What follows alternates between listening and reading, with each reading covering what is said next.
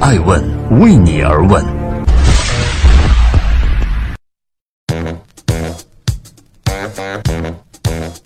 Hello，大家好，二零一八年十月十一号星期四，爱问人物创新创富，欢迎大家的守候。今天我们来聊一聊微信之父张小龙的极致人生。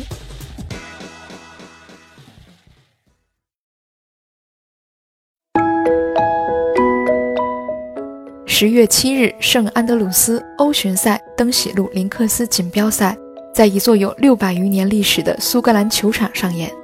微信之父张小龙和中国职业高尔夫球手李浩彤配对，以低于标准杆三十五杆的成绩赢得了职业业余配对赛的冠军。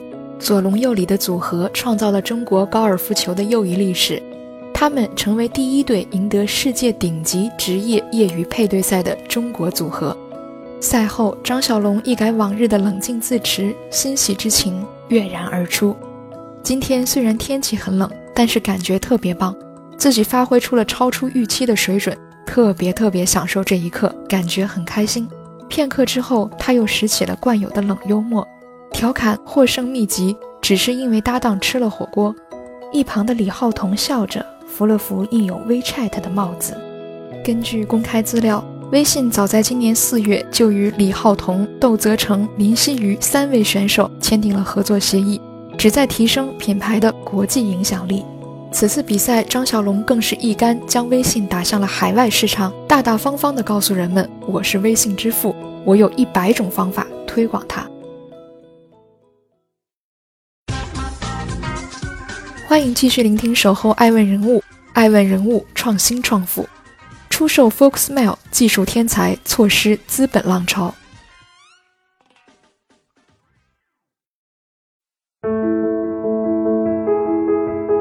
如果说一个中国最成功的产品经理不是马化腾，就是张小龙。二十年前，他还只是一名软件工程师，在业余时间凭着兴趣爱好写出了共享邮件客户端软件 Foxmail，并且免费向用户开放。这款页面简洁的邮箱，最辉煌的时期拥有二百多万用户，而同时期的腾讯却只有十万。带着极客的初心，张小龙尽心维护着百万级的用户，改进、推新，并且亲自浏览、回复用户的邮件。周鸿祎好心提点：Foxmail 要有商业模式，要加广告，你要盈利。张小龙不明白，他觉得只要有用户、有情怀，不就好了吗？讨论每每以沉默告终，结果就是 Foxmail 一直不赚钱。张小龙常常饿着肚子写代码，被人民日报称为失败的人。挨过了一段没有工作的日子，他决定把自己和 Foxmail 打包出售给了并不太知名的互联网公司博大。虽然拿到了一千二百万元的收购款，成为中国十大程序员之一，但张小龙并不开心。他选择了疏离。于是去了西藏，并且消失了整整五年。那五年，马化腾、张朝阳、李彦宏、丁磊等互联网天才携手驰骋江湖，开疆辟土。技术奇才张小龙无疑错过了这趟资本的列车。二零零五年，马化腾收购了 Foxmail，请来张小龙负责烂尾的 QQ 邮箱业务。三年时间，张小龙把 QQ 邮箱起死回生。做成腾讯公司的七星级产品，也由此完成了自己从极客到产品经理的思维转变。这一年，张小龙四十岁了，他的互联网前辈已经开始谋划着充满荣耀的墓志铭，同龄人也已经进军实体商业与金融帝国，而他却只做出了两个邮箱，怎能甘心？所有人都明白，留给张小龙的时间过多了，他必须尽快找到属于自己的风口。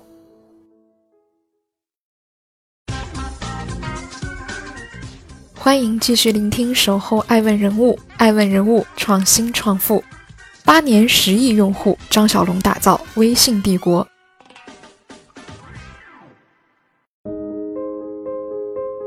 二零一零年十月，机会来了，移动即时通讯软件 Kick 上线，十五天斩获一百万用户。张小龙敏锐地嗅到了社交需求，认为类似 Kick 的 APP 极有可能在移动互联网时代挑战 QQ。于是他连夜给马化腾写了一封邮件，建议腾讯补做一个类似的 APP。也就在一两个小时后，没睡的马化腾便迅速回复了邮件，马上就做。没有人想到这一决定会诞生中国互联网最具现象级的产品。马化腾眼中，微信最初只是腾讯的一个补丁，他甚至同时授权了三个相似的 APP 研发项目。但张小龙本人却极为重视，在人脉和资源都不充足的情况下，面对集团内部竞争，他孤注一掷，每天花六七个小时的时间，逐条查看用户的帖子，从中体会用户感受。他会对按钮的位置、一个图像的几个像素做出具体的安排，甚至为绘画列表中每一行高度减少两个像素重新做一次更新。在他眼中，微信是腾讯的下一次变革，一度把微信的域名定为了 next.dot.qq.dot.com。一万小时定律同样适用于产品经理，他们需要超过千次的产品实践，才能称得上是了解产品设计，拥有解决问题的能力。这是张小龙对于团队的要求。他和程序员一起挤在狭窄的办公区，时刻待在屏幕前，不停歇地敲击着代码。吃饭叫外卖，累了点支烟，或者做几个俯卧撑。很快产品就上线了，但效果远低于预期。微信1.0版本的免费短信根本没有触及到用户的痛点，因为用户连运营商的包月套餐短信都用不完。上线的前三个月，每天用户只增长几千人，而雷军的同类产品米聊却势头迅猛。失望在团队里蔓延。张小龙独自一人在香烟和摇滚乐里度过那些失眠的夜晚，直到他想起大学时读过的弗洛伊德，想起他的一句话：“人的所有动机都来自于性冲动。”随即，张小龙在微信推出了“附近的人”和“摇一摇”功能。他跟团队说：“互联网的最终目的是让关系学见鬼去。”“附近的人”一上线，用户果真迎来爆发性的增长。摇一摇，每天的启动量超过一亿次。这个背景音乐是来福枪子弹上膛的声音，灵感来自于张小龙小时候玩的 CS，因为这种声音会让用户感觉很爽。流量增长的背后是对于人性精准的把控。一个亿级用户的产品经理，无需做到透彻思考人性和产品的所有方面，但需要在极端现实主义和极端理想主义之间取得平衡。做产品。力求简单美，要满足用户的贪嗔痴。张小龙洞察人们的欲望，然后依照人性制定规则，让用户按照自己的规则来运转。这两种功能把无数陌生人连接在一起，开启了全新的社交时代。到二零一一年十一月时，微信日增用户已经达到二十万人。在用户达到一亿之后，微信推出了朋友圈。接着又推出了个人和企业的公众号，孵化了数以百万的新媒体从业者。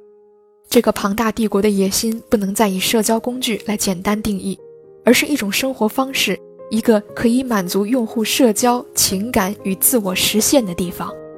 如今，微信像空气一般无处不在，估值高达八千亿元人民币，覆盖中国百分之九十六以上的智能手机。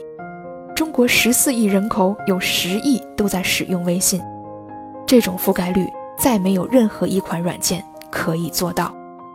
而微信支付张小龙的身价则水涨船高，每年以百亿计算。欢迎继续聆听《守候爱问人物》，爱问人物创新创富，追求极致，张小龙的人生哲学。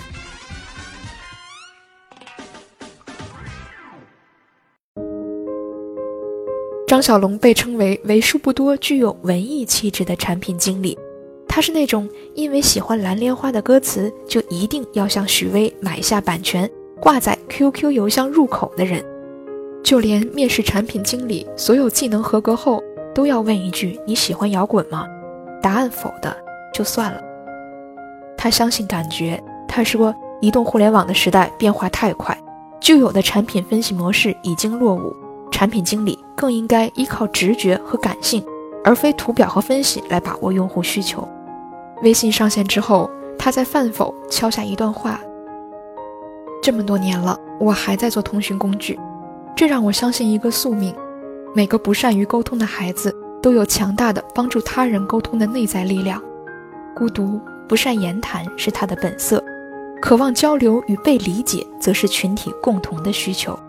而张小龙将这种同理心在产品中无限放大，并且做到了极致。微信没有已送达，因为张小龙认为已送达会给接收信息的用户带来无形的压力。竞争对手抄袭摇一摇，马化腾曾忧虑地表示，微信是否需要增加一些功能，被张小龙回绝了。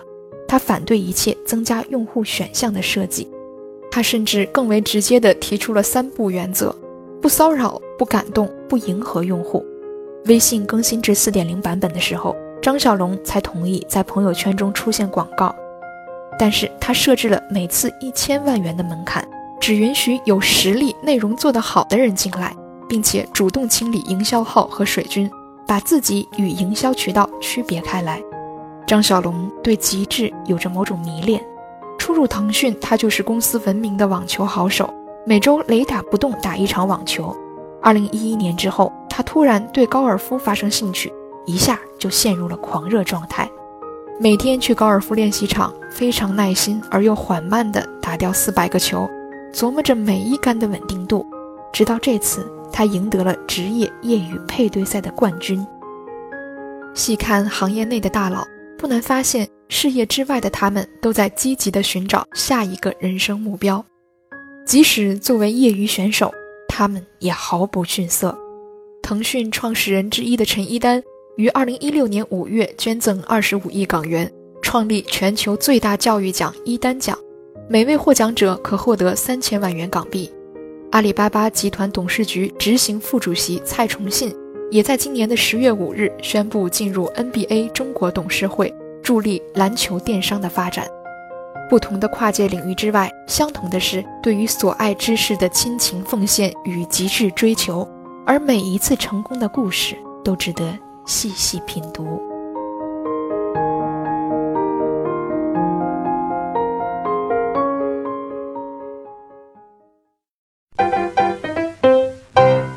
爱问。